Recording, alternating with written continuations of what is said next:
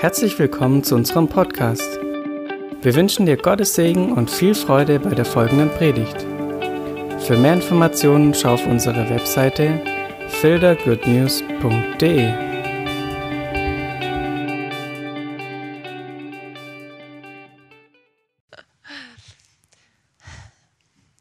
Danke, Jesus, für dein Wort.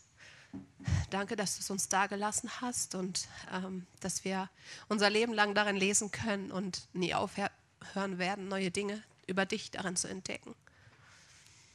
Danke, dass es Wahrheit ist und dass wir uns daran festhalten können. Danke, dass du dein Wort aussendest und dass es ausführen wird, wofür du es ausgesandt hast, Jesus. Ich bitte dich, dass du jetzt einfach diese Predigt nutzt, um Menschenherzen zu berühren, Jesus, um Wahrheit aufzudecken und um zu heilen. Ich mache meinen Mund auf und ich vertraue darauf, dass du ihn füllst. Amen. Gut, mal schauen, wie es wird. Am Anfang eine lustige Geschichte. Immer ein guter Einstieg. Mein Bruder vor zwei Jahren hat mein Bruder, ich bin die Älteste, der Nachfolgebruder, um den geht es jetzt, ähm, gesagt, dass er bei Familientreffen immer derjenige, der Onkel sein wird, der betrunken in der Ecke sitzt und irgendwie doofe Scherze mit den Kindern macht und ähm, dass er nicht heiraten will und ähm, auch keine Kinder möchte.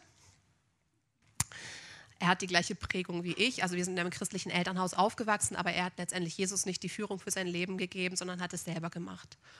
Und kurze Zeit darauf ist Jesus ihm begegnet.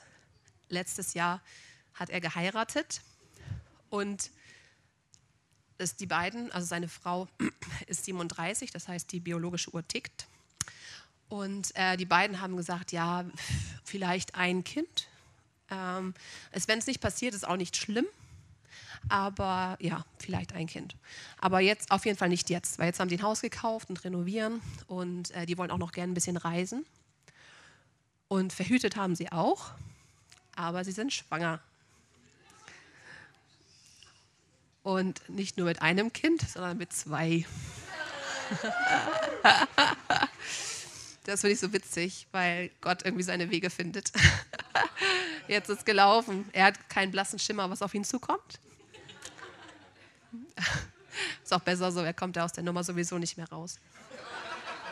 Ja, mal schauen. Ähm, genau. Wie bitte? Ja, ich habe auch zuerst gesagt, so, ich weiß gar nicht, ob ich dir gratulieren soll. Aber, aber habe schon gesagt, natürlich ist es cool, aber heftig. Okay. Also, dann ähm, am Anfang möchte ich auch noch sagen, ich möchte nicht, dass ihr heiliger über mich denkt, als ich bin. Das bedeutet, ich mache jetzt so eine Bibelpredigt, also über einen Bibelvers oder mehrere Bibelverse. Ähm, ich lese aber nicht regelmäßig Bibel. Ich habe immer so Phasen, wo ich Bibel lese, dann recht intensiv. Aber es vergehen oft Monate, manchmal vielleicht auch ein Jahr, bis ich wieder Bibel lese. Ja? Das ist mir ganz wichtig, dass ihr das wisst. Ich möchte das echt sein. Ich habe das so satt, dieses Falsche irgendwie. Weil, zum Beispiel, also ich kenne das aus meiner Familie. Mein Vater wurde von allen aus der Gemeinde oder auch ähm, so als der barmherzige Samariter irgendwie gelobt und gefeiert. So, aber zu Hause habe ich nicht so viel von dieser Barmherzigkeit gesehen. Und ähm, deswegen möchte ich einfach ganz echt sein. So, ne? Genau.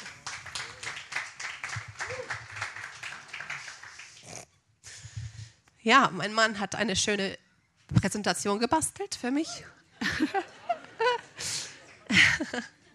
Es geht um Jakob und Esau und ich habe die Predigt mitten im Leben genannt. Kennt irgendjemand diese äh, RTL 2-Sendung mitten im Leben, die vor ein paar, paar Jahren mal lief? Kennt das jemand?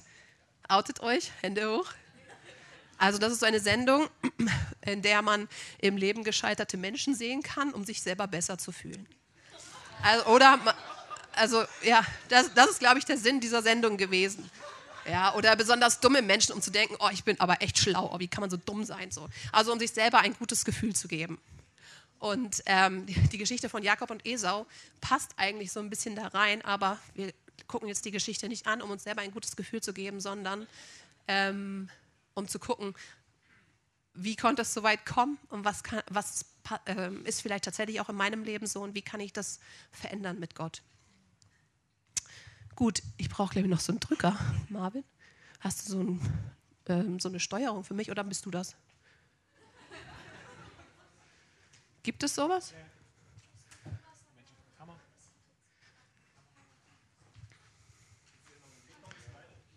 Ah, okay. Ja, ich, es würde jetzt sonst halt auch losgehen. Wie bitte? Okay, Marvin, kannst du die erste Folie anmachen? Gut. Also, wir beginnen im 1. Mose 25, Vers 20. Isaak aber war 40 Jahre alt, als er Rebekka zur Frau nahm, die Tochter Betuels des Aramäers aus Mesopotamien, die Schwester des Aramäers Laban. Isaak aber bat den Herrn für seine Frau, denn sie war unfruchtbar. Und der Herr ließ sich von ihm erbitten, und Rebekka, seine Frau, wurde schwanger. Isaak war 40 Jahre, als er heiratete. Ich habe zuerst gedacht, dass es 40 ist echt schon mh, hm, recht spät. Aber im Bibelkommentar habe ich gelesen, dass zur Zeit des Alten Testaments ein Mann mit 40 seine volle Mannesreife erreicht hatte. Das heißt, es war ganz normal. Wie bitte? Wie bei den Schwaben, okay. ja, okay. Dann ähm, Isaak nimmt sie zur Frau, bat den Herrn für seine Frau, denn sie war unfruchtbar. Das heißt, Isaak ist der Sohn von Abraham. Abraham und seine Frau Sarah konnten auch ganz lange Zeit keine Kinder bekommen.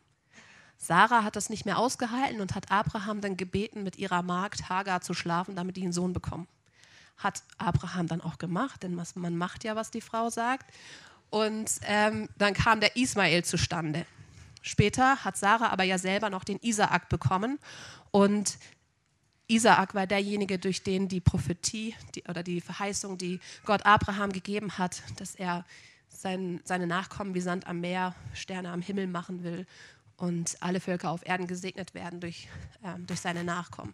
Genau, also, nicht, also Isaak war in dieser Segenslinie drin, Ismael, durch Ismael sollte es nicht geschehen. Genau, und Isaak, der Sohn von Abraham, er lebt mit seiner Frau genau das Gleiche. Sie ist unfruchtbar, aber er ähm, geht keine menschlichen, fleischlichen Wege, sondern vertraut auf Gott. Und sie ist aber wiederum auch so, dass sie nicht von äh, Isaak verlangt, hey, schlaf mit meiner Magd, damit wir ein Kind kriegen, sondern sie vertraut auch auf Gott. Es sind beides gottesfürchtige Menschen. Und Gott erhört Isaak. Wie geht das weiter? Oh, gut. Und die Kinder stießen sich miteinander in ihrem Leib. Da sagte sie, wenn es mir so gehen soll, warum ist es mit mir so geworden? Und sie ging hin, den Herrn zu fragen. Und der Herr sprach zu ihr, zwei Nationen sind in deinem Leib, und zwei Völker werden sich scheiden aus deinem Leib. Und ein Volk wird dem anderen überlegen sein, und der Ältere wird dem Jüngeren dienen. Was für ein Segen. Endlich schwanger, dann Zwillinge und dann auch noch zwei Jungs. Das war damals ja der Hit äh, die Jungs äh, waren ja wichtig, um äh, die Familie fortzuführen. Man weiß hier schon, dass es zwei Jungs werden, wenn, denn der Ältere wird dem Jüngeren dienen. Das sehen wir ja später sowieso auch. Ähm, so, ich habe mich einmal gefragt, und das ist auch wichtig für den weiteren Verlauf, ob Rebecca, also weil ähm, Rebecca ist alleine zum Herrn gegangen. Das hat sie nicht mit Isaak zusammen gemacht, sondern sie ist allein gegangen, um Gott zu fragen, was eigentlich in ihrem Bauch da gerade passiert. Ähm, hat Rebecca Isaak erzählt von dem, was Gott ihr gesagt hat. Die Schrift sagt darüber nichts, darüber können wir nur spekulieren, aber ja, normalerweise tauschen Eheleute sich über sowas aus, aber wir wissen es nicht. Isaak verhält sich später nämlich so, als wenn er davon nie was gewusst hätte. So, Frage, gab es einen offenen Austausch zwischen ihnen?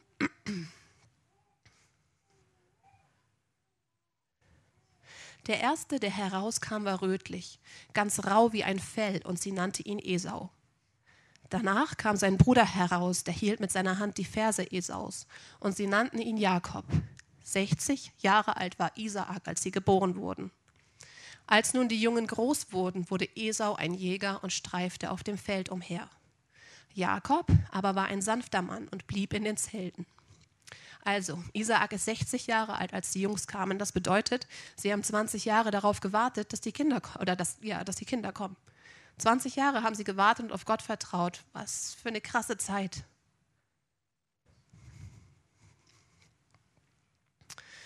Esau war ein Jäger. in vielen ähm, Interpretationen oder also Ausführungen der Geschichte von Jakob und Esau wird Esau halt voll primitiv dargestellt und irgendwie auch dumm. Aber das kann er eigentlich nicht gewesen sein, denn er war Jäger und ein, auch ein guter Jäger. Und ein guter Jäger muss schlau sein. Ein dummer Jäger fängt nichts. Ähm, also Esau ist ein Jäger, er ist ein Kämpfer, er muss stark gewesen sein, er muss schlau vorausschauend, vorsichtig gewesen sein und muss auch sehr überlegt gehandelt haben. Jakob war sanft, eher so der häusliche Typ. Er hielt sich gerne unter den Menschen auf. Da so, weil steht da, er blieb in den Zelten, ja, und in den Zelten und um sie herum spielte sich das Leben ab. Übrigens, das ist jetzt auch ja, voll von mir, aber egal. Ich finde, die Namen Esau und Jakob sind voll gut gewählt. So Esau hat schon so was Wildes, Naturverbundenes. Und äh, Jakob ist irgendwie so vorne rum so, ja, so was Liebes, ne? Ja, und dann Kopf da kommt dann der Biss hinten rum irgendwie.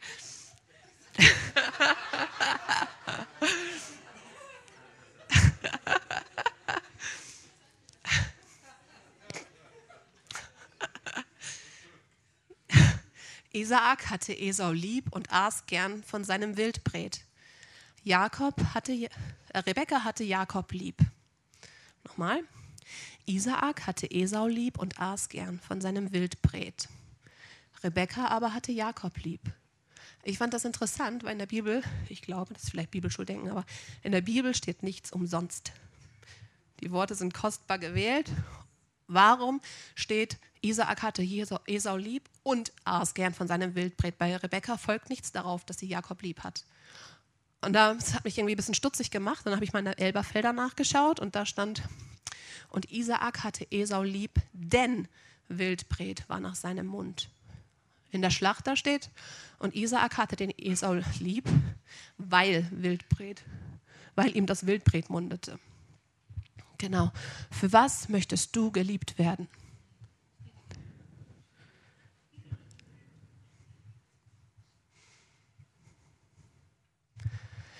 Ich finde das schön, wenn Leute loben, was ich tue. Aber das ist nicht, warum ich geliebt werden möchte. Ich möchte, dass mein Innerstes und mein Herz erkannt wird, aber nicht aufgrund dessen, was ich tue. Was ist denn, wenn Esau einen Jagdunfall hat und auf einmal nicht mehr jagen kann? Liebt ihn Vater, sein Vater immer noch so?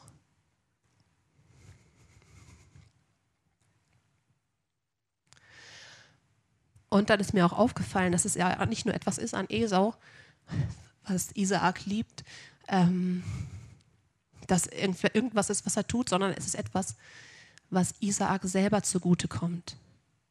Also es ist irgendwie ein gewisser Eigennutz, ein Selbstnutz, auch eine Fleischlichkeit dabei. Wir werden das später noch sehen, Isaak hatte total die Schwäche fürs Essen. ja, also wir alle lieben gutes Essen, aber bei ihm war es, glaube ich, ein bisschen übertrieben. Und Jakob kochte ein Gericht. Da kam Esau vom Feld und war müde. Und Esau sagte zu Jakob, lass mich das rote Gericht essen, denn ich bin müde. Daher heißt er Edom. Edom heißt der rote. So, das ist schlau oder listig. Ja, listig ist besser. Von Jakob. Es sind keine neutralen Bedingungen. Esau ist müde. Ähm, hier steht nicht, dass er hungrig ist, aber ich schätze mal, das ist genau damit gemeint ähm, wenn Jakob irgendwie unter fairen Bedingungen nach dem Erstgeburtsrecht fragen wollen würde, dann hätte er das ja auch nach dem Essen machen können oder so. Also, oder einfach mal so zwischendrin, hey, liegt dir eigentlich was an deinem Erstgeburtsrecht? Könnte ich das vielleicht bekommen? So, aber macht er ja nicht. Ähm, aber Jakob sagte, verkaufe mir heute deine Erstgeburt. Antwort, Esau antwortete, sieh, ich muss doch sterben, was soll mir da die Erstgeburt? Jakob sagte, so schwöre mir heute. Und er schwor ihm und verkaufte Jakob so die Erstgeburt. Da gab ihm Jakob Brot und das Linsengericht, und er aß und trank, stand auf und ging davon.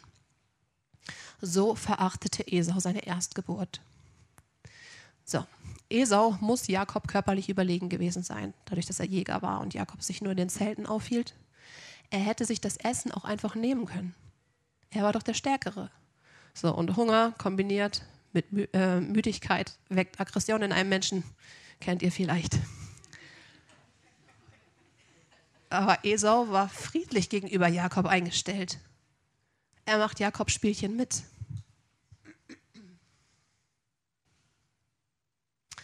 Erstgeburtsrecht, was bedeutet das überhaupt? Das Erstgeburtsrecht ist ein Vorrecht, das Gott jedem Erstgeborenen schenkt. Es beinhaltet in erster Linie oder ja, wesentlich drei Dinge. Der Erstgeborene gehörte Gott, er wurde Gott geweiht. So später haben die Leviten, ähm, wurden die Leviten stellvertretend für die Erstgeborenen zum priesterlichen Dienst ausgesondert. So, ne? Sie durften Gott nahe sein. Was für ein Vorrecht, Gott nahe sein zu können, so Gott gehör, zu gehören, Gott nah zu sein. So. Es bedeutete auch, dass man den doppelten Anteil am väterlichen Erbe bekäme und dass man das Oberhaupt der Familie sein durfte, also Herr seiner Brüder. Und das alles scheint Esau egal zu sein. Es scheint ihm egal zu sein, Gott geweiht zu sein, Gott zu gehören. Dass Isaak das Geld egal, äh, dass Esau das Geld egal ist, erkläre ich mir so. Ähm, Im 1. Mose 26, Vers 12 bis 14. Das lese ich kurz. Steht, und Isaak säte in dem Land und erntete im gleichen Jahr hundertfach, denn der Herr segnete ihn. Und er wurde ein großer Mann und gewann immer mehr hinzu, bis er sehr reich war, so dass er viel Besitz hatte an Kleinvieh und Großvieh und ein großes Gesinde. Darum beneideten ihn die Philister. Also Isaak war ein überaus reicher Mann. Ich denke, dass Esau auch ausgesorgt hätte, selbst wenn er nicht das Doppelte bekäme. Ob ich jetzt 100 oder 200 Millionen habe, ist egal, ich habe immer genug.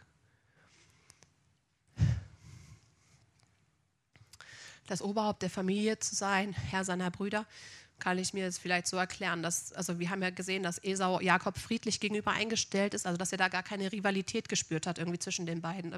Also dass es total egal für ihn war. Wir wissen es nicht, das sind Spekulationen. Er hat es auf jeden Fall verkauft. Es war ihm nicht wichtig.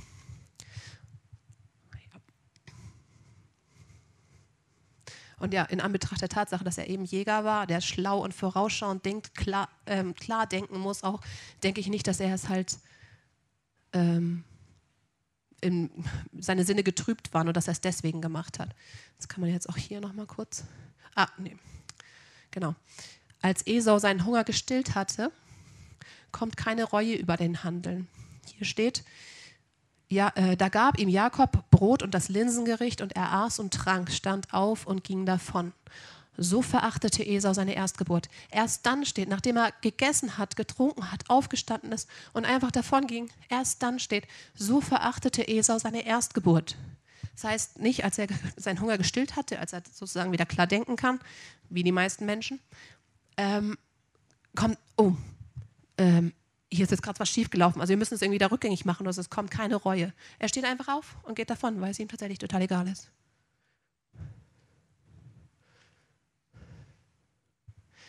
Als Esau 40 Jahre alt war, nahm er Jehudit, die Tochter Beres des Hethiters, und Basemat, die Tochter Elons des Hethiters, zur Frau. Die waren für Isaak und Rebekka ein Herzeleid. Esau ist jetzt auch 40 Jahre alt geworden, hat die volle Mannesreife erreicht, heiratet Kanaaniterinnen. Das wollten Abraham und Sarah für Isaak speziell nicht. Die haben einen Knecht ausgesandt, damit er äh, Rahel, äh, Rebekka, genau, damit er Rebekka klar macht und nach Hause holt. Und ähm, genau, Esau ist 40 Jahre alt. Übrigens, Jakob ist zu dem Zeitpunkt genau gleich alt, aber er hat nicht geheiratet der wartet noch, hat irgendwie noch ein bisschen gewartet. So, ne? Esau macht irgendwie sein Ding. Und er heiratet auch gleich zwei Frauen. Das ist irgendwie auch untypisch. Normalerweise, ich meine, die Mehrehe war relativ normal da zu dem Zeitpunkt, aber ähm, warum gleich zwei auf einen Schlag? Damit zeigt Esau einmal mehr, dass er nicht geeignet ist für den Erstgeburtssegen, weil wieder deutlich wird, dass ihm nichts liegt an der Verheißung, die Gott seiner Familie gegeben hat. Denn im 1. Mose 15, Vers 18 steht, an dem Tag schloss der Herr mit Abraham einen Bund und sagte, Deinen Nachkommen will ich dieses Land geben, von dem Strom Ägyptens an bis zu dem großen Strom Euphrat. die Keniter, die Kenasiter, die Kadmoniter, die Hethiter, die Perisiter, die Rephaiter, die Amoriter, die Kanaaniter, die Girgashiter, die Jebusiter. Das sieht man jetzt da gerade nicht, aber ist auch nicht so schlimm. Das bedeutet, Esau hat die Kanaaniterin geheiratet, die da jetzt aufgeführt sind. Hier in dieser 1. Mose 15, Vers 18 sagt Gott, dass er dem Volk Israel dieses Land geben will, in dem die Kanaaniter und die Hethiter leben. Er möchte sie über dieses Land setzen. Aber indem Esau jetzt die Kanaaniterin oder die, die Hethiter, die zu den Kanaanitern gehörten, heiratet, holt er, sage ich mal, die Feinde direkt in die eigene Familie.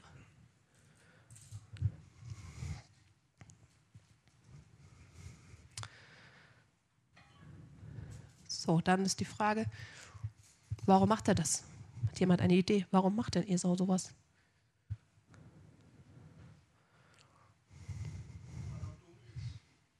Okay. Doch mitten im Leben. Wie bitte? Die waren ihm egal, ja. Aber hast du eine Idee, warum ihm die Verheißung so egal war? Mhm. Mhm. Ja. Mhm. Mhm. Er kann wie bitte? Er kannte Gott nicht, ja. Ungläubig, ja. Ja, vielleicht.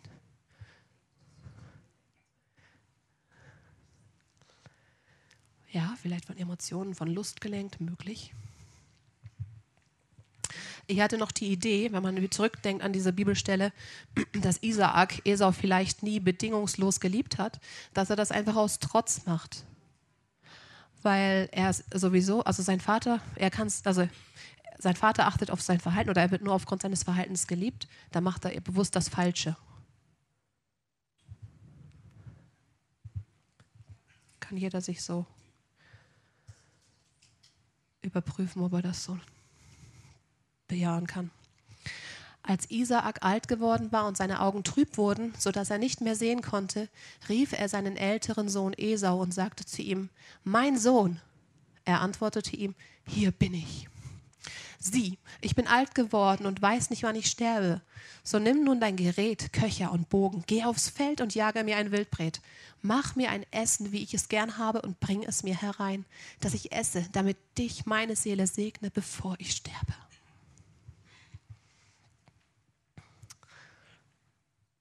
Ein Essen gehörte zum üblichen Ablauf des Erstgeburtssegens dazu, weil ich nämlich Isaak schon unterstellen wollte, dass er jetzt wieder das irgendwie für sich selber so ausnutzt. Ähm, allerdings wild musste es nicht sein. So, das hat Isaac vermutlich dann schon wieder da reingenommen. Ähm, dass, ja, ich mache jetzt, also nutze diese Möglichkeit, ich bekomme sowieso ein Essen, äh, um nochmal hier mein Lieblingsessen zu bekommen. Normalerweise war diese Segnung eines Erben auch ein öffentlicher Anlass. Aber Isaak macht es heimlich. Er ruft Esau alleine zu sich. Damit hintergeht er auch seine Frau, die damit vermutlich nicht einverstanden gewesen wäre. Rebekka aber hörte die Worte, die Isaak zu seinem Sohn Esau sagte. Und Esau ging hin, aus, hin aufs Feld, um ein Wildbret zu jagen und heimzubringen. Finde es auch sehr interessant, dass hier steht, die Isaak zu seinem Sohn Esau sagte. Wir wissen ja inzwischen, dass Isaak der Vater von Esau ist. Der hätte auch einfach stehen können, die Isaak zu Esau sagte. Aber das macht nochmal deutlich, dass er sich dem Esau mehr hingezogen fühlte. Zu seinem Sohn Esau. So, Rebecca hat die Worte gehört. Wie ist das möglich? Nach dem damaligen Eherecht hatten die Frauen ihr eigenes Zelt. Das schenkt mir den Eindruck, dass Rebecca immer auf der Lauer gewesen zu sein schien, wann es denn soweit ist, dass Isaak Esau segnen will. Und sie hat es geschafft. Sie hat es mitgekriegt, den Moment. Und sie, sie muss so feststellen, dass ihr Mann sie hintergehen will. Der will das hinter meinem Rücken machen. Und wie ist ihre Reaktion? Sie sucht nicht das offene Gespräch, sondern beschließt, das Gleiche zu tun.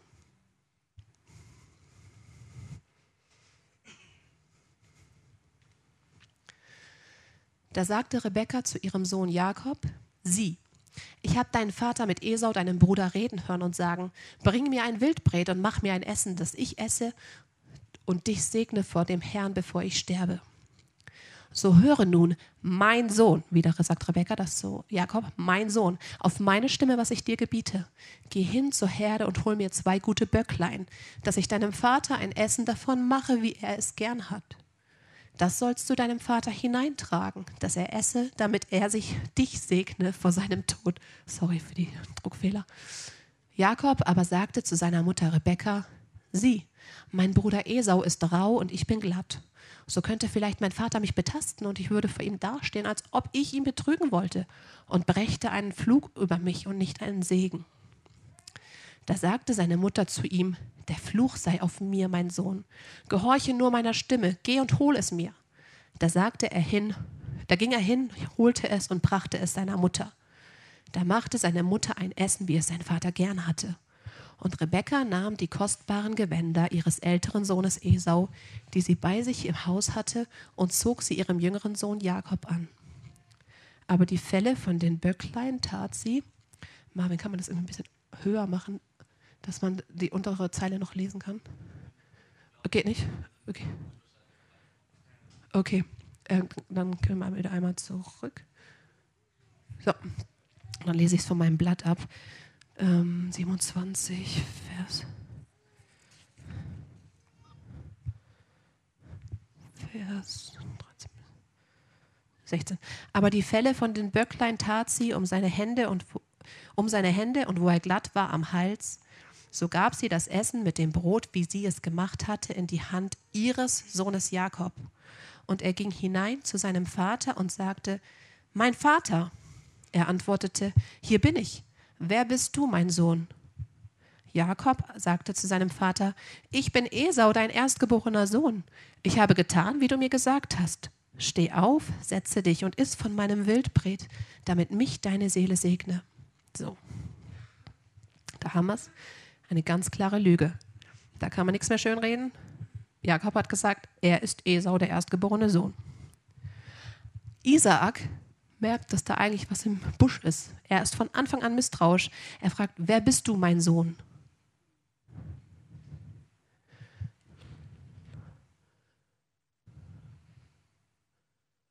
Oh, da ist der Rest. Okay. Isaak sagte zu seinem Sohn, mein Sohn, wie hast du es so bald gefunden? Er antwortete, der Herr, dein Gott, hat es mir beschert.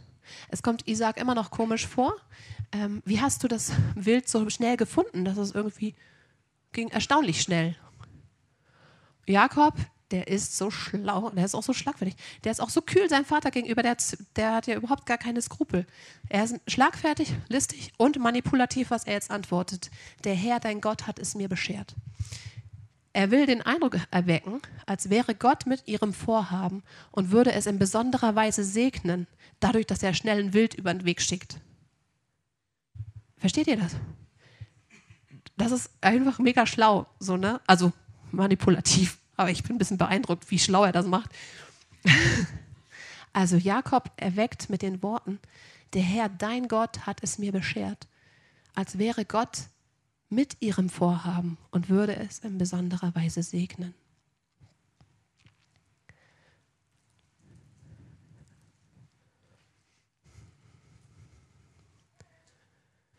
Da sagte Isaak zu Jakob, Tritt herzu, mein Sohn, dass ich dich betaste, ob du mein Sohn Esau bist oder nicht. Er ist immer noch misstrauisch. So trat Jakob zu seinem Vater Isaak, und als er ihn betastet hatte, sagte er, die Stimme ist Jakobs Stimme, aber die Hände sind Esaus Hände. Es ist immer noch nicht Stimme, äh, stimmig, denn es ist Jakobs Stimme. Was wäre denn die Lösung gewesen, um ganz sicher zu gehen? Richtig, Bärbel. 100 Punkte, 1 plus. Sie hat gesagt, beide Söhne zu holen. Also wenn, er, wenn Isaak das gar nicht geheim gemacht hätte, diese Segnung, sondern Rebekka und Jakob, also Esau, dazugeholt hätte, dann wäre das gar nicht möglich gewesen.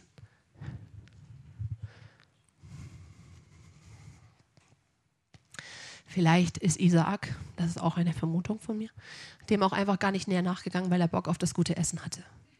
Ja, seine Fleischlichkeit, seine Schwäche wieder.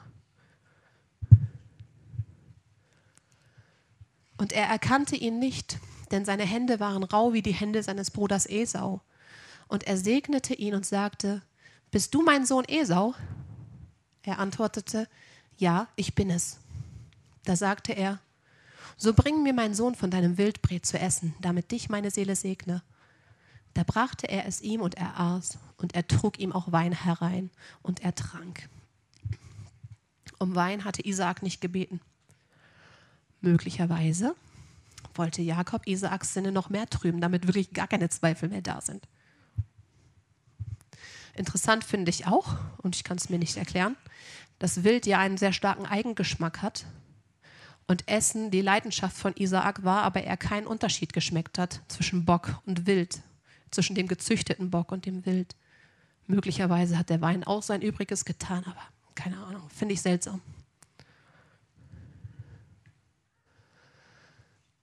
Und sein Vater Isaak sagte zu ihm, Komm her und küsse mich, mein Sohn. Er trat hinzu und küsste ihn.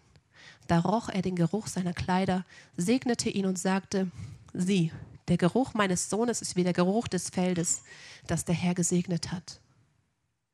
Bisher gab es diesen Erstgeburtssegen gerade noch nicht. Dieses zweimal, habe ich jetzt gelesen, äh, schon vorgelesen, er segnete ihn. Das waren so Eingangssegen, aber das war nicht das eigentliche Ding. Das kommt jetzt erst. Gott gebe dir vom Tau des Himmels und von der Fettigkeit der Erde und Korn und Wein in Fülle. Völker sollen dir dienen und Völkerschaften sollen sich vor dir beugen.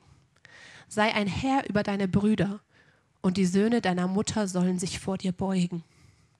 Verflucht sei, wer dir flucht, und gesegnet sei, wer dich segnet.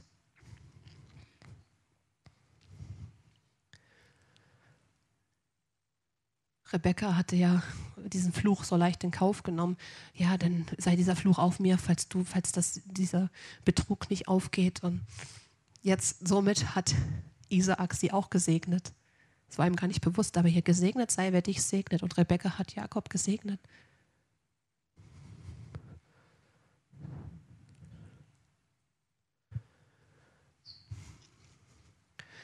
Als nun Isaak den Segen über Jakob vollendet hatte und Jakob kaum hinausgegangen war von seinem Vater Isaak, da kam sein Bruder Esau von seiner Jagd, machte auch ein Essen, trug es zu seinem Vater hinein und sagte zu ihm, Steh auf, mein Vater, und iss von dem Wildbret deines Sohnes, damit mich deine Seele segne. Da antwortete ihm sein Vater Isaak, Wer bist du? Er sagte, Ich bin Esau, dein erstgeborener Sohn. Da entsetzte sich Isaak über die Maßen sehr und sagte, Wer ist denn der Jäger, der mir ein Wildbret gebracht hat? Und ich habe von allem gegessen, bevor du kamst, und ich habe ihn gesegnet. Er wird auch gesegnet bleiben. Als Esau diese Worte seines Vaters hörte, schrie er laut, wurde über die Maßen erbittert und sagte zu seinem Vater, Segne mich auch, mein Vater. Er aber sagte, Dein Bruder ist mit List gekommen und hat deinen Segen weggenommen.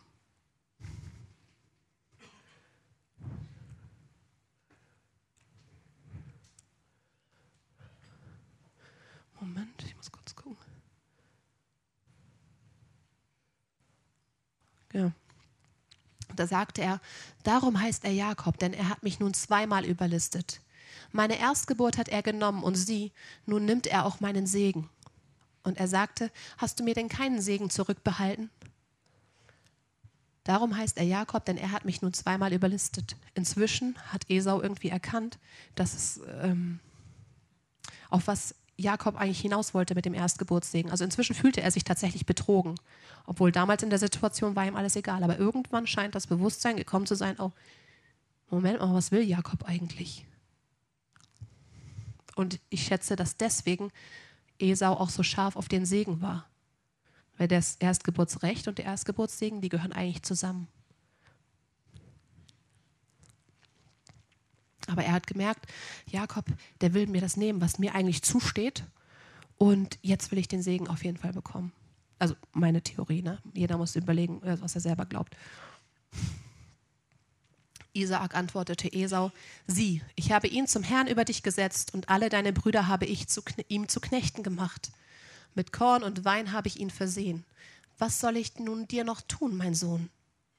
Esau sagte zu seinem Vater, Hast du denn nur einen Segen, mein Vater? Segne mich auch, mein Vater. Und Esau erhob seine Stimme und weinte. Echte Emotion. Da antwortete ihm sein Vater Isaak, sieh, du wirst deinen Wohnsitz ohne Fettigkeit der Erde und ohne Tau des Himmels von oben her haben. Von deinem Schwert wirst du dich nähren und deinem Bruder wirst du dienen. Und es wird geschehen, wenn du kämpfst, wirst du, dein, wirst du sein Joch von deinem Hals reißen. Das ist das Einzige, was Isaak noch für Esau übrig hatte. Ob das jetzt ein Segen ist, kann jeder selber überlegen. Isaak segnete Esau mit der Fähigkeit, sich mit dem Schwert behaupten zu können und ein siegreicher Kämpfer zu sein. Das Land Edom, in dem später Esau lebte, war nicht fruchtbar genug, um seine Einwohner zu ernähren. Das bedeutet, die waren darauf angewiesen, durch Blutvergießen und Raub zu überleben.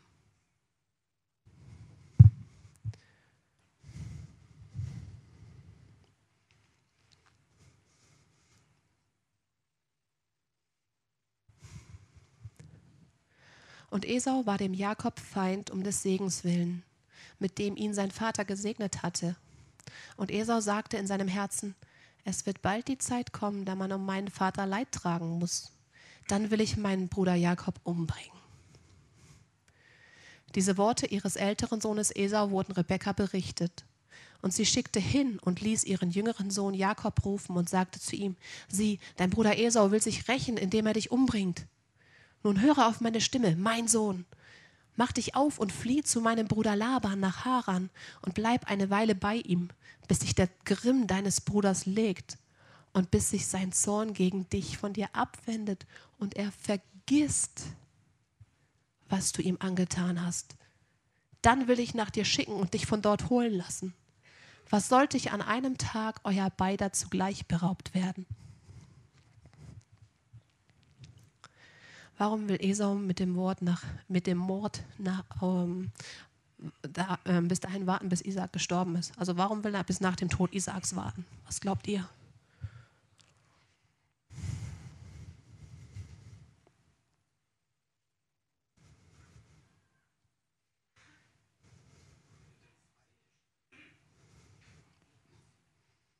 Wie bitte?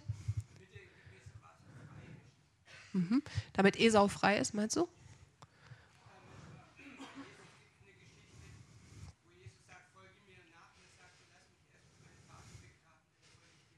Mhm. Mhm. Mhm. Ah, okay. Mhm. Mhm. Mhm. Mhm. Du meinst dann nach dem Tod Isaaks? Mhm. Mhm. Mhm. Mhm. Mhm. Ja, stimmt.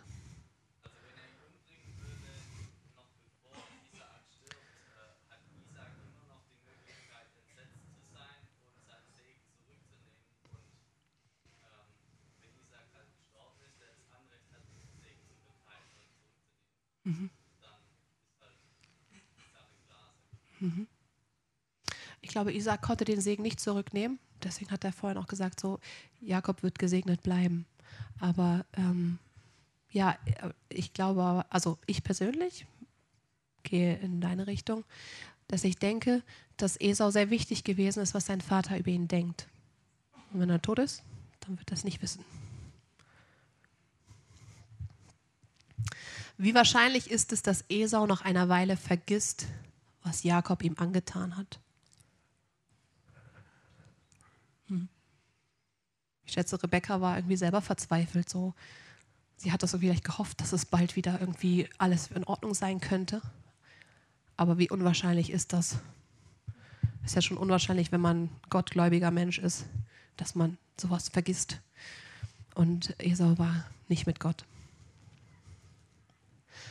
Und dann finde ich auch interessant, dass Rebecca sagt, ähm, bis sich der Grimm deines Bruders gelegt und bis sich sein Zorn gegen dich von dir abwendet und er vergisst, was du ihm angetan hast.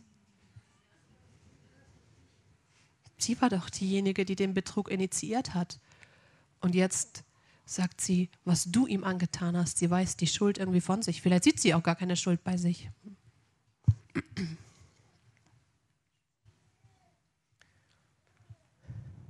Und Rebekka sagte zu Isaak, ich verachte das Leben wegen der Töchter Heths.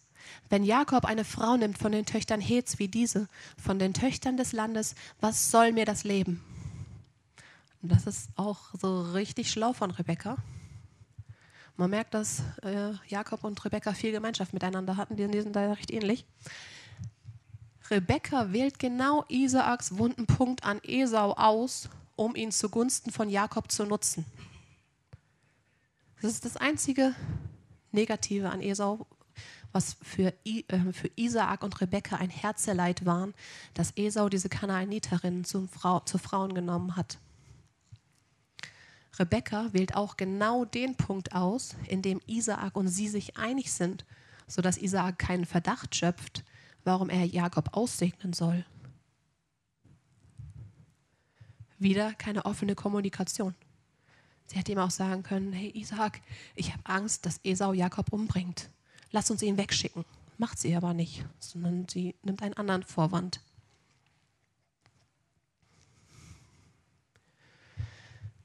Da rief Isaak den Jakob, segnete ihn und gebot ihm, Nimm dir keine Frau von den Töchtern Kanaans, sondern mach dich auf, zieh nach Mesopotamien zum Haus Betuels, des Vaters deiner Mutter, und nimm dir dort eine Frau von den Töchtern Labans, des Bruders deiner Mutter. Und der allmächtige Gott segne dich und mache dich fruchtbar und vermehre dich, dass du zu einer Schar von Völkern wirst und gebe dir den Segen Abrahams dir und deinen, deinen Nachkommen mit dir, dass du das Land besitzt, in dem du ein Fremder bist, das Gott Abraham gegeben hat. Das ist mir irgendwie das erste Mal aufgefallen, diese Bibelstelle oder diese, diese Reihenfolge. Jakob betrügt Isaak, hintergeht Esau und Isaak, denn er hat ja auch Isaak angelogen, dass er Esau sei, obwohl er Jakob war. Jakob betrügt Isaak und tut Esau so ein Unrecht an und wird dann auch noch ausgesegnet. Was ist da los? Wie muss es Esau gegangen sein, als er das feststellt? Der muss gebrodelt haben vor Zorn.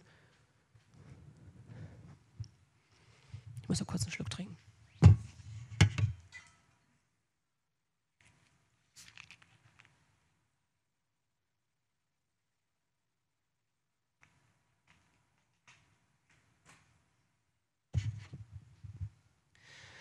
Als nun Esau sah, dass Isaak Jakob gesegnet und ihn nach Mesopotamien geschickt hatte, um sich dort eine Frau zu nehmen, indem er ihn segnete und ihm gebot, Du sollst keine Frau von den Töchtern Kanaans nehmen. Und dass Jakob seinem Vater und seiner Mutter gehorchte und nach Mesopotamien zog, da sah Esau auch, dass Isaak sein Vater die Töchter Kanaans nicht gern sah.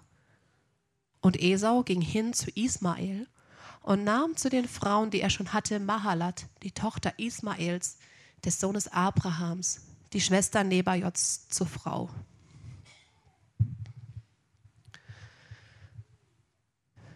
In dem Zorn, also diesen, dieser Brodelei, die Esau dann hatte, quasi nachdem er gesehen hat, Jakob wird jetzt auch noch ausgesegnet, muss ihn auch aufgeregnet haben, dass Jakob seinen Eltern so gehorsam war. Er war offenbar derjenige, der das irgendwie, ja, der, der schien sich zum Lieblingssohn der Eltern zu entwickeln, weil er jetzt auch quasi sich mit seinen Eltern zusammentut oder die drei, der Rest der Familie, Isaak, Rebekka und Jakob tun sich zusammen, ziehen an einem Strang, damit genau das passiert, was, damit genau das nicht passiert, was Esau getan hat. Die kananitische Ehefrauen. Der muss sich total wie das schwarze Schaf gefühlt haben.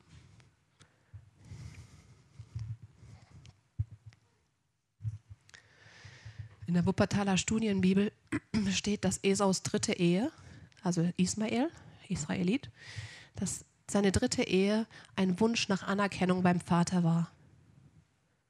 Um es irgendwie dann doch richtig zu machen, weil offenbar, keine Ahnung, wie das passiert ist, offenbar hat er dort erst gemerkt, mein Vater findet die Kanaaniterin nicht so gut. Denn ähm, da steht, da sah es, äh,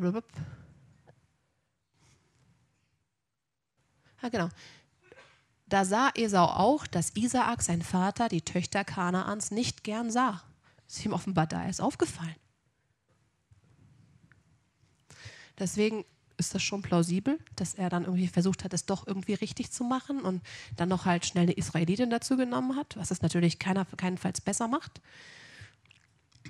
Ich finde es auch wahrscheinlich, dass das wieder eine Trotzreaktion war. Denn wenn, wenn man so zornig ist und sieht, so viel Ungerechtigkeit ste ähm, stößt mir zu, dann überlege ich doch nicht, wie kann ich es der Person noch recht machen eigentlich, sondern ich bin dann wütend. Ich bin dann trotzig. Ich würde die Israeliten, vorausgesetzt ich wäre Esau, ähm, aus Trotz heiraten. Weil Ismael war ja auch nicht in dieser Segenslinie drin. Er macht es ja quasi wieder falsch. Also wirkt sein Vater irgendwie nochmal was rein. Also nach meinem Verständnis, Leute, ja. Das heißt nicht, dass es so ist. Denn, denn, es ist eine aus dem Geschlecht Ismaels eben. Ismael war nicht in dieser Segenslinie drin, sondern durch Isaak sollte das Volk gesegnet werden. Gut, ich glaube, das war's. Ich wollte eigentlich auch die Zeit bei Labern und das Wiedersehen behandeln, aber habe gemerkt, das wird zu viel. Deswegen werde ich vielleicht noch mal ein zweites Mal predigen und die anderen beiden Teile behandeln. Ja, ich möchte das noch mal kurz zusammenfassen, zumindest die Beziehungsproblematiken. So, zwischen Rebekka und Isaak. Ganz am Anfang hat Gott gesagt, zwei Völker werden sich scheiden aus deinem Leib, hat er zu Re äh, Rebekka gesagt. Und letztendlich haben sie auch Rebekka und Isaak auseinandergeschrieben. Das ist falsch geschrieben, dass da Jakob steht. Letztendlich haben sie auch Rebekka und Isaak auseinandergebracht, auseinandergezogen.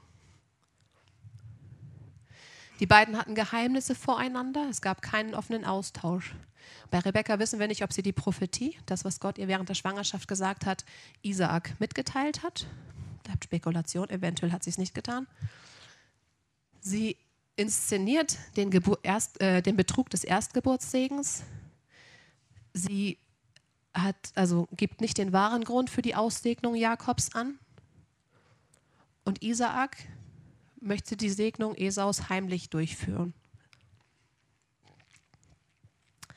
Zwischen Isaak und Esau ist diese bedingte Liebe Und gleichzeitig auch, weil Esau das vermutlich gespürt hat, kämpft er um die Anerkennung des Vaters. Er bringt ihm das gewünschte Wildbret vor dem Segen. Er will Jakob erst nach dem Tod Isaaks umbringen. Er heiratet Mahalat, die Tochter Ismaels.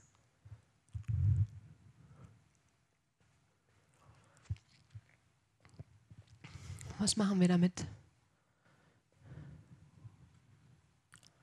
Kann man so stehen lassen für sich, aber ähm, ich habe jetzt noch ein paar Fragen vorbereitet. Der Flo Schönherr kommt jetzt gleich ans Klavier und macht noch ein bisschen musikalische Begleitung oder so. Und ähm, ich hab, werde jetzt hier Fragen an die Wand projizieren, über die ihr während der Musik nachdenken könnt, über euer eigenes Leben. Und zwar hier wenn man seine eigene Eltern-Kind-Beziehung ansieht. Also tatsächlich die Beziehung, die man selber zu seinen Eltern hat, aber wenn man Eltern ist, auch die man zu seinen Kindern hat. Ja, also fühlst du dich gesehen oder geliebt von deinen Eltern? Alle Eltern möchte ich auch ermutigen, heute Nachmittag das Gespräch mit ihren Eltern, äh, Kindern zu suchen und auch mal wirklich selber zu fragen. Fühle ich mich, fühlst du dich gesehen von mir? Fühlst du dich geliebt von mir? Weil das ist auch zum Beispiel, mein Vater hat immer gesagt, ich hatte eine gute Kindheit. Aber er hat mich nie gefragt, wie ich es so empfunden habe.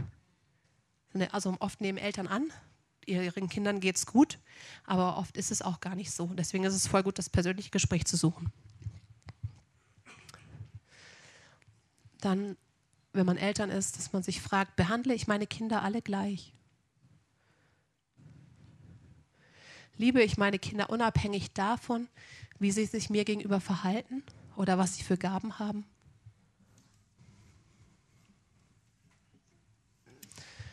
Für Eheleute, die können sich die Fragen stellen, so gibt es Geheimnisse, die ich von meinem Ehepartner habe? Oder gibt es etwas, was zwischen uns steht? Und wenn ja, warum ist es für mich schwierig oder das darüber zu sprechen mit ihm? Was ist denn der Punkt oder so? Ja. Was ist der Grund dafür, dass du Dinge vor deinem Partner zurückhältst? Und dann bist du bereit, den ersten Schritt zu gehen, auf ihn zu und darüber zu sprechen. Wisst ihr, es ist voll gut, wenn wir die Zeit nutzen, die wir hier auf Erden haben, weil wir wissen nicht, wann es vorbei ist. Isaak hat auch gedacht, er wird bald sterben, deswegen wollte er ähm, Esau segnen. Aber nach dieser Segnung, also zu dem Zeitpunkt, als er Esau gesegnet hat, war er 100 Jahre alt und er hat noch 80 weitere Jahre gelebt. Also man weiß nie, wann man stirbt, ne? aber es kann sehr schnell vorbei sein. Es kann natürlich auch noch länger gehen, im besseren Fall. Aber ja, genau, dass man jetzt überlegt, was kann ich in meinen familiären Beziehungen vielleicht wieder gerade biegen? Wo kann ich das Gespräch suchen? Wo kann ich mein Wollen zeigen? Mein Vater ist gestorben vor drei Jahren.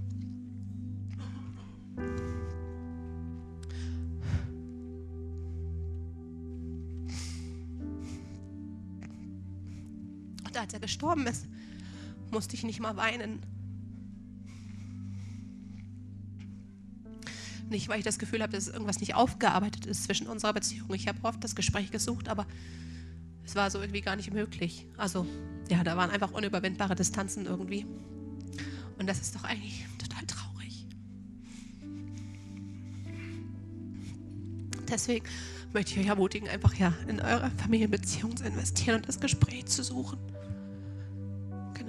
Und Flo und Benny werden jetzt Musik machen und dann Herr Matthias übernimmt dann danach wieder. Und ihr, genau, ihr könnt darüber nachdenken oder übers Mittagessen, ist voll egal. Okay.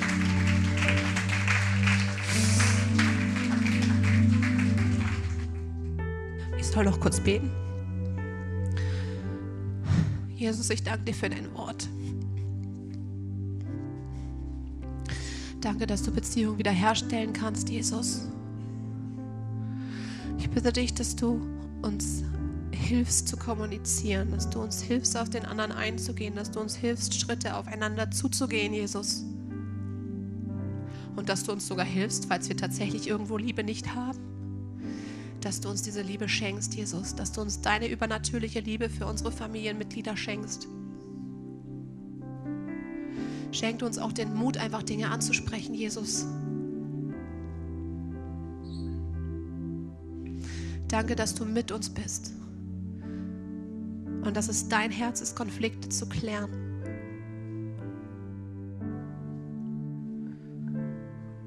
Schenk du uns offene Herzen füreinander, Jesus.